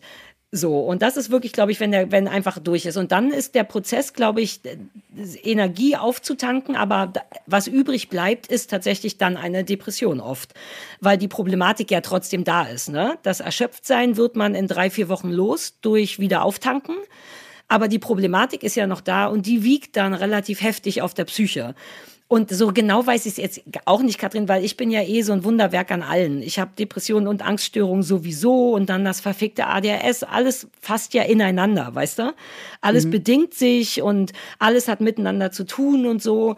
Ähm, ich glaube, was da, also ein Burnout, das fand ich gruselig, soll angeblich so lange dauern, wie die Hälfte der Zeit, die er gebraucht hat, um sich aufzubauen. Und das ist mhm. eine unschöne, also ich gehe mal davon aus, dass es vielleicht nicht stimmt. Meine Mutter hat früher zu mir gesagt, Liebeskummer ist immer die Hälfte der Zeit, wie die Beziehung gedauert hat. Ich habe mich daran immer festgehalten, aber das fetzt natürlich nur bei sehr kurzen Beziehungen. Weißt du, so, wenn du jetzt Richtig. eine wirklich lange Beziehung hättest, dann denkt man so, ach so, wow, vier, vier Jahre Liebeskummer. Wow. Ähm, und ich glaube, es gibt auch keine, genau wie du sagst, es gibt keine richtigen Grenzen dafür, außer eben ein Gefühl. Und was übrig bleibt, ist tatsächlich aber trotzdem depressiv sein. Also per Definition runtergedrückt, weißt du, so. Mhm. Und ich mache jetzt einfach, weil ich ich bin, ich schalte dann sofort wieder die Birne an. Ich gucke, dass ich an allen relevanten Orten was Gutes tun kann für mich und ziehe dann aber auch raus, wirklich was zu ändern. Auch ob das jetzt gegen Burnout oder die Depression ist, ist ja egal, sondern das Ziel muss sein, ich muss weniger traurig und ängstlich sein um es mal mhm. ganz knallhart zu sagen. Und erschöpft. So die drei Sachen muss ich weniger sein. Oder ich muss zumindest lernen, das zu balancieren und du kennst mich ja, so richtig Pausen mache ich ja dann auch nicht. Auch weil ich manchmal viel Spaß habe, weißt du? Wenn man so denkt, oh, ich bin mittendrin, scheiß auf Essen mhm. und Trinken. Klar sollte man alle 20 Minuten sich im Kreis drehen oder so, aber nicht mit mir.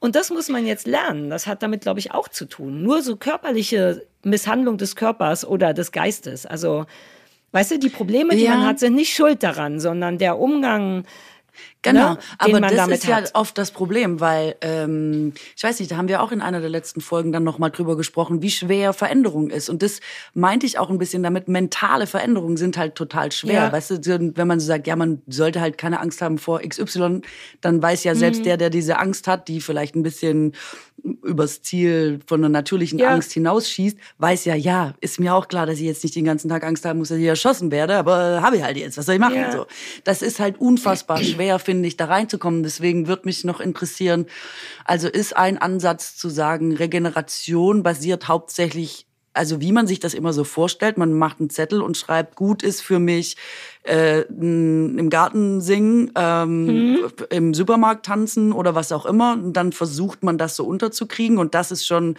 äh, Teil der Lösung. Oder ist nicht das Hauptding zu sagen, das Problem ist ja nicht, dass du zu wenig im Garten tanzt, sondern dass in der Zeit, wo du nicht im Garten tanzt, mental irgendwas so ähm, dass man die Dinge eben nicht so handelt, dass sie gut für einen sind. Und das ist die viel schwerere Aufgabe, wo man vielleicht gar mhm. nicht gegen antanzen kann. Ja, du hast vollkommen recht mit beiden. Also deswegen ist es ja erstmal wirklich zweigeteilt. Also ich habe, und das ist mir am Anfang sogar ein bisschen schwer gefallen. Es sagen einem dann, also ich habe ja wirklich alles sofort gemacht. Ich habe meinen Psychiater angerufen, ähm, ich habe sofort meine Therapie, die ich immer machen will und dann immer vergesse und so weiter und so fort. Ich habe alles irgendwie, ich habe sofort aufgehört, meine ADHS-Medikation zu nehmen, weil die ja auch den Antrieb sehr stark fördert und das, glaube ich, mein Geist gerade nicht braucht, sondern mein Geist und mein Körper brauchten Ruhe. Ähm, also macht man tatsächlich drei Wochen lang genau das. Man kriegt das richtig verschrieben. Man soll ausschließlich Sachen, das kennen wir so gar nicht mehr, Katrin. Und das Leben von Menschen ist so gar nicht mehr aufgebaut, dass dein Job ist, nur schöne Sachen zu machen. Das ist absurd. Ich bin morgens aufgestanden und mein erstes Ziel war Rollschuh fahren mit meinen neuen Geburtstagsrollschuhen und das zweite Ziel war Lego bauen. Und weißt du, was ich meine? Das ist richtig wie so betreuter Kindergarten. Und das Ziel war auch unbedingt viel schlafen. Und dann hat Christoph mich gezwungen, spazieren zu gehen, weil man ist manchmal wirklich so matt und traurig, dass man denkt, nein. Also das ist der erste Teil, damit du danach, genau wie du sagst, aber eben die Kraft hast und du musst dann mental was ändern. Und das einzig Positive ist, weil du hast recht, es ist total schwer im Alltag Sachen zu ändern, weil der Alltag ja trotzdem den Fluss hat, weißt du? Und man denkt, ja, aber so schlimm ist es doch nicht. Klar, ich arbeite viel oder ohne Pausen, aber es läuft ja auch ganz schön geil. Und da hilft einem dieses aufs Maul fliegen, weißt du, weil es so gruselig ist. Man ist wirklich in einem Raum, der sich, der sich, ich weiß nicht, wie ich das sagen soll, ohne zu dramatisch zu sein. Ich hätte gerne einen Mittelweg, aber Jetzt ist es eh schon so intim, man spürt so eine leichte Lebensmüdigkeit. Nicht das Bedürfnis, das zu ändern, aber äh, zu beenden, das nicht, mhm. aber man spürt, man findet so schwer, alles ist so schwer, dass man sich überhaupt nicht vorstellen kann, das noch jahrelang weiterzumachen. Weißt, weißt du, was ich meine? Ohne dass es zu also ich, wenn dir das hilft, ich würde das, ich finde das super, dass du das sagst und ich finde es auch richtig hilfreich, weil ich glaube, dass äh, ich kenne auch solche Gefühle und ich finde, dass auch das immer so ein Tabuthema ist in der Gesellschaft, dass man ohne, dass man sich jetzt gleich umbringen will oder dass alle gleich wieder denken, oh Gott, was ist da los? Ich habe nicht richtig im Kopf. Aber so eine, ich verstehe das trotzdem, dass man manchmal einfach ja. so müde ist von den Dingen und ich denke auch manchmal, ich, ich, also das Leben ist ja noch mal so lange, wenn es nach Statistik geht. Ich denke manchmal, ich habe keine Ahnung, wie du das füllen sollst. Also ich werde schon müde, wenn ich nur an den an den ganzen äh, Verlauf denke, der da jetzt noch kommt. Es gibt ja viele Leute, die haben das nicht, aber ich glaube, dass es viele Leute gibt, die auch mitunter solche Gedanken haben und die gehören auch einfach zum Leben dazu. Also es ist jetzt blöd, wenn das zu so einem Krankheitsbild gehört, dann ist das natürlich nicht normal und so. Aber ich glaube, also für mich dramatisierst du da jetzt gar nichts, sondern es ist wie, wir haben ja auch schon über den Tod gesprochen und dass man da oft so m, hm, Tabuthemen hat und äh, sagt, oh, da, wir reden da nicht so drüber. Aber ich finde, dass genau das dazugehört, um das eben zu entdramatisieren und zu sagen, das ist ja. ein Baustein davon. Das ist aber gar nicht so das ist natürlich schlimm, aber es ist auch gar nicht so schlimm. Weißt du, was ich meine? Ja, das ist super schön, dass du das sagst, weil das ist ja deswegen rede ich ja so gern auch über sowas, weißt du? Weil ich so denke, die Leute müssen wissen, dass jeder das sowas haben kann und dass das aber auch machbar ist und so weiter und so fort. Ich bin ja ein großer Fan von genauso Enttabuisierung. Ähm, und ich finde auch, dass so Gedanken von, oh, das Leben ist ganz schön anstrengend und das macht mich manchmal müde, auch im Alltag auch sogar dazugehören und so. Das Gruselige ist eben nur die Heftigkeit bei so wie es jetzt ist, weißt du? Weil man, weil das dann jeden Tag so ist. Du wachst quasi morgens auf und denkst, ach fuck. Weißt du? Punkt. Mhm, mh. Und wenn du die Kraft hast, schaffst du es, dich zu zwingen, weil ich ja kein, keine antriebssteigernde Medikation gerade mehr nehme, trotzdem genug Antrieb zu kriegen, um irgendwo hinzukommen, wo, wo es schöner wird für dich. Deswegen habe ich wirklich so viel im Garten gemacht, dass in der Stadt hätte ich das gar nicht geschafft, Katrin. Und so kannst du einfach in Garten purzeln und ich habe einfach gehakt und beschnitten und so einfach, um sich so körperlich auch Neurotransmitter zu holen, die es braucht, um den Tag zu überleben. Aber dafür brauchst du Antrieb und das ist Kacke und dann ist abends oft ganz gut und dann wachst du am nächsten Morgen auf und es ist wieder scheiße. Und wieder denkst du, wie soll ich hm. das denn jetzt noch schaffen und ich kann, ich muss ja auch arbeiten und ich und und gleichzeitig und weißt du, aber ich sollte nicht so viel und wo höre ich denn auf und natürlich habe ich wie jeder normale Mensch totale Angst meine Miete nicht zahlen zu können oder so. Aber ich merke gleichzeitig, dass ich gerade gar nichts kann. Und dann kriegt man noch mehr Angst und denkt, aber wie soll man, hä? Wie soll das denn gehen? Bin ich zu früh zurück beim Podcast? Ja oder nein?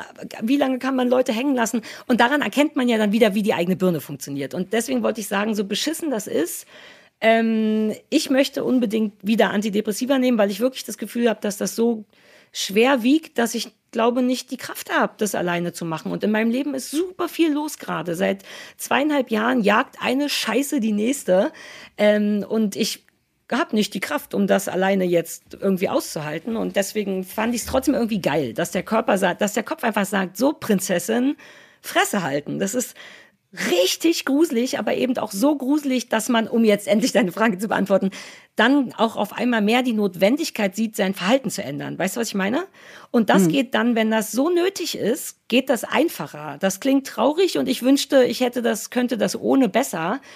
Aber dann ist alles so beschissen, dass man dann wirklich auf einmal meditiert. Und du kennst mich ja, ich tue mich damit schwer oder Atemübungen macht oder, weißt du, so richtig so Yoga, ob man jetzt will oder nicht. Und Stimmungsprotokoll soll man auch machen und aufschreiben, wie es einem geht und so. Und man wird quasi gezwungen. Das ist schon irgendwie wieder cool dran. Ich habe jetzt schon Sachen geändert, die mir, also auch in meinem Kopf, weißt du, so Herangehensweisen, die es mhm. spürbar besser machen. Und ich werde das immer wieder falsch machen, aber ich, das hier ist gerade so beschissen, dass man, dass es wie so eine Hilfe ist, weißt du? So eine, denk dran, es ist wichtig jetzt durchzuziehen und ich bin noch kein guter Durchzieher und ach, du weißt schon. ja, es ist irgendwie das, es ist Fluch und Segen. Wenn ich ehrlich bin, ist es mehr Fluch als Segen, aber ich kann einen Segen daraus finden. Weißt du, was ich meine? Ja. Es ist halt eine sehr eindeutige Grenze, die einem jemand zeigt. Eine wirklich, wirklich, es ist, als wenn dir einfach jemand mitten in den Weg so eine Mauer mit Stacheldraht legt. Und du bist aber mit 50 kmh mindestens. Da sagt jemand sehr deutlich Stopp und ich fürchte, das braucht es, damit man sich daran später auch nochmal erinnern kann, weißt du? Mhm. Ja. ja. Ist irgendwie oh, Mann, Scheiße. Aber vielleicht. Ja, es tut mir voll leid, weil diese Zustände sind einfach immer so scheiße und ähnlich wie bei Liebeskummer oder so, denkt man ja immer, also A, wenn man drin ist, schwer sich vorzustellen, dass man da wieder rauskommt und diese, ja. egal wie lang es dauert, ich meine, da ist ja jeder Tag einfach lange. Und es ist einfach scheiße, wenn es scheiße ist, wirklich. Also es tut mir ja, wirklich leid, weil es ist, ähm, das ist einfach kein, ja, das ist einfach das, nicht ja. gut, kein guter Ort. Nee, ist kein guter Ort und, und das ist vor allem so blöd, weil es wirklich sich gefährlich anfühlt. Weißt du, was ich meine? Es fühlt sich nicht nur an wie auch man jetzt, fühlt sich eben nicht an wie Liebeskummer, sondern man ja, merkt ja, klar, richtig, das war nur das, nee, es ist ein gutes Beispiel, weil ich oft sehr starken hatte in meinem Leben und das ist sehr ähnlich. Ähm, aber bei diesem Ding kommt doch wirklich so eine lebensgefährliche Komponente dazu, habe ich das Gefühl. Weißt du, eine solche mhm. Erschöpfung, die man nicht fühlen sollte, weil du weißt schon, das ist irgendwie irgendwie oll. Aber was ich hatte auch, das wollte ich noch sagen, ein paar schöne Erfahrungen damit, weil ich das ja auch mein erstes Mal ist und ich wirklich das Gefühl hatte, dass das vielleicht Leute denken, dass das eine Ausrede ist oder so, weil man eben nicht so angemessen blutet. Und irgendwie habe ich, hatte ich das Gefühl, dass das Stigma noch ganz anders ist. Und dann hatte ich aber zum Beispiel ein ganz irres Telefonat mit dem krankenärztlichen Dienst oder was. Ich musste irgendwo bei so einer Bü Büro irgendwo anrufen, um mir da eine offizielle Absage zu holen, dass ich eine Therapie kriegen kann, damit ich dann eine erstattet bekomme. Labalaba. Und hatte da eine Frau am Telefon und habe mit der so gemeckert, also nicht mit ihr, sondern ich habe gesagt, ey, das ist so ein Haufen Scheiße, das ich habe doch einen Burnout. Ich kann jetzt nicht all diese Sachen erfüllen, die ich erfüllt erfüllen müsste, um, um einen Therapieplatz zu bekommen. Das ist so absurd. Und dann hat sie gesagt, ja, ey, das versteht sie total, das ist ein Haufen Kacke. Und dann haben wir uns verabschiedet. Und dann hat sie tatsächlich gesagt, bitte passen Sie auf sich auf, Sie sind wertvoll. Sie, also ich habe hm. sie, ich habe mit meinem verheirateten Namen, die wusste nicht, dass ich Sarah Kuttner bin und so. Ähm, und ich habe auch nicht viel von mir erzählt. Und dann hat die mir so 30 Sekunden lang erzählt, dass ich wichtig bin, dass ich wertvoll bin, dass ich auf mich aufpassen soll, dass ich mir Zeit nehmen soll, dass das lange dauern kann und darf. Und das war, als hätte ich auf einmal eine Wildfremd. Ich habe angefangen zu weinen. Also gut, mhm. ich habe auch Burnout mit Krankschreibung mhm. übrigens, boom. Aber weißt du, und da war ich ganz doll gerührt, weil die ohne Not das viel ernster genommen hat, als sie hätte müssen. Und sie mir so ohne Not diese Angst genommen hat, die ich bei anderen Leuten habe, weißt du, dass Leute vielleicht denken, dass ich nur faul bin oder ein bisschen Pause haben will. Und das war irgendwie schön. Und da habe ich gemerkt, ah, das Stigma ist gar nicht mehr so schlimm. Was aber auch bedeutet, dass super viele Leute gerade Burnout haben und es deswegen nicht mehr so schlimm ist. Und das wiederum ist gar nicht so eine gute Nachricht. Ja, aber das Ja, ist, glaube ich, oft lot. so, dass wenn dann jemand den Kern dann so trifft, also das, wo es dann quasi auch die, äh, wo es dann auch wehtut und dann nochmal so was sagt wie, das ist in Ordnung oder man Ja. ist äh, okay und trotzdem, äh, was weiß ich, liebenswert, wertvoll oder was auch immer, dass das so den Kern, glaube ich, auch von so einem Ja. Schmerz trifft, dass man, also das, glaube ich, ist, Voll. die Clowns früher auf die, auf die Tränenblume gedrückt haben, weißt du, und man einfach denkt, ja, das ist es, darum geht's halt auch einfach. Das ist wahrscheinlich Teil dessen, was jetzt halt auch die Themen irgendwie sind. Ja, Ja. oh Mann. Ähm, Keine Ja. Ahnung, was wollen wir denn dann machen? Sollen wir jetzt so betreutes, ähm, sollen wir da jetzt zusammen durch oder wie? Ja, oder? Ja, Was- klar gehen wir da zusammen Okay, durch. cool. Wir ziehen durch. Mutti, Mutti muss Geld verdienen, Bitch. Nein, aber ich habe wirklich, also das ist mir, das ist ja auch meine Hauptarbeit, ohne Scheiß. Also ne, meine beiden Podcasts. Und ich mag das ja eigentlich auch super gerne. Ich muss nur den Scheiß, den der Rest der Woche passiert, weniger machen. Weil in meinem Gehirn, und so bist du, glaube ich, auch ein bisschen, gibt's einfach tausend Sachen, die man noch machen müsste.